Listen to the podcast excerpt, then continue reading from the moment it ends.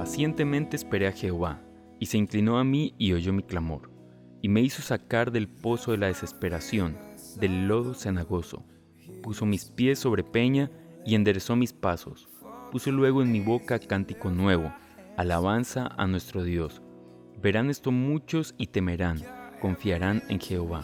Libro de Salmos capítulo 40 versículo 1 al 3.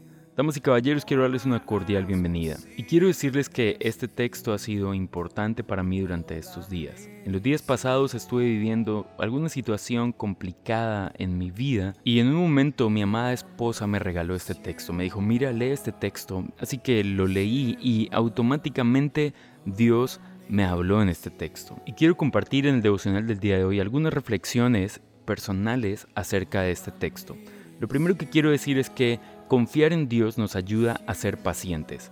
Todos hemos ido alguna vez al médico, a un abogado o a alguien que nos va a ayudar en algo. Y mientras nos atiende estamos esperando con paciencia. Y lo hacemos porque sabemos que la persona nos va a ayudar a solucionar el problema. Es decir, si nosotros vamos a un médico pero de entrada sabemos que no nos va a ayudar, si vamos con alguien que de entrada sabemos que va a ser inútil esta reunión o este encuentro, simplemente no tendríamos paciencia para esperarlo durante un tiempo determinado.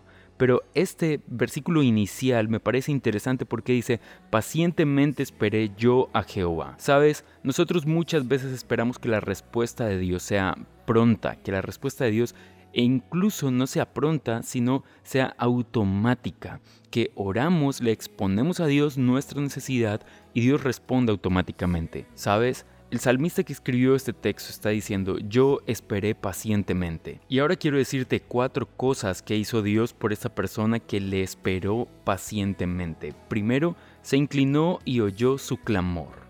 Segundo, le hizo sacar del pozo de la desesperación del lodo cenagoso.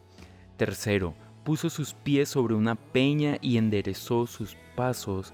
Y cuarto, puso luego en su boca un cántico nuevo, alabanza a nuestro Dios. Dios responde de una forma tremenda. Esta persona simplemente clama a Dios, presenta su necesidad y espera pacientemente. Pero Dios responde con todo el paquete completo. ¿Sabes qué quiero decirte con este devocional del día de hoy? Espera en Dios confía en Dios. Pero también quiero decirte algo importante, comparte la palabra de Dios con alguien porque sin importar quién sea la puede estar necesitando.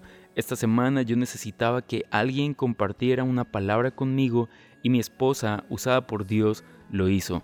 Así que comparte con alguien porque Dios nos habla a través de su palabra. Dios te bendiga y que estés súper bien. Chao pues.